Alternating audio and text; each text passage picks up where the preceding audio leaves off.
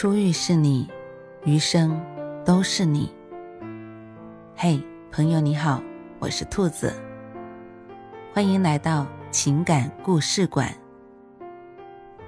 在这寂静的夜里，愿兔子的声音能够陪伴你，温暖你。兔子与你在一起。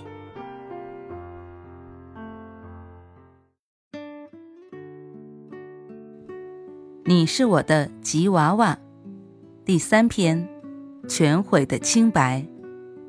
我一定是太聊记太聊记了，怎么会觉得楼上那个兽医长得很诱人？秦毅搓搓脸，甩甩头，不想了，不想了。同事桃子在他旁边嘀咕道：“哎，秦毅，别怪我没有提醒你哦。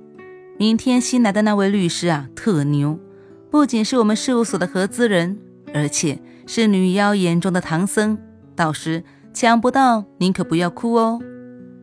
秦毅斗志昂扬地握拳道：“我一定把他降服拿下。”等到新来的律师隆重登场时，秦毅虚弱地退了。他不是兽医吗？怎么转身又成律师了？林医生，哦不，林律师一脸桃花相。那谦和的笑脸落在秦毅眼里，非常的刁滑。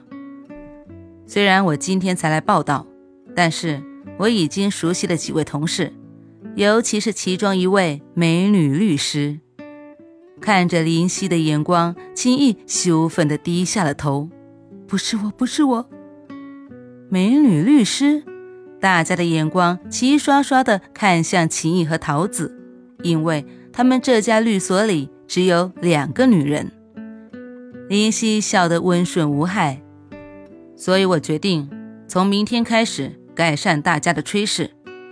因为昨晚那个美女律师还叮嘱我，律所的工作餐很糟糕，要我多给她做些好吃的补补。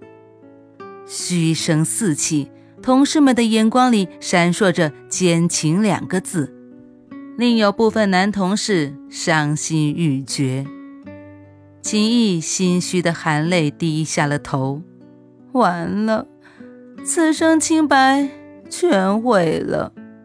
桃子狠狠地掐了秦毅一下，压着声音质问道：“说，什么时候和这位秦哥哥搭上线的？”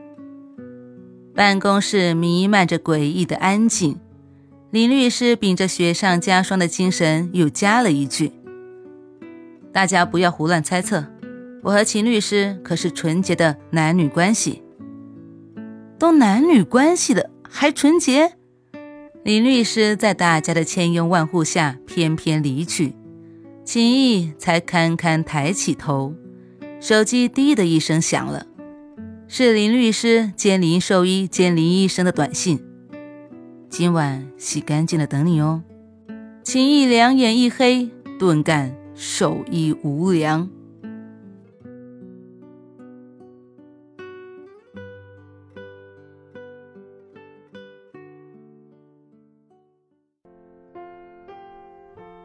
晚安，正在听故事的你。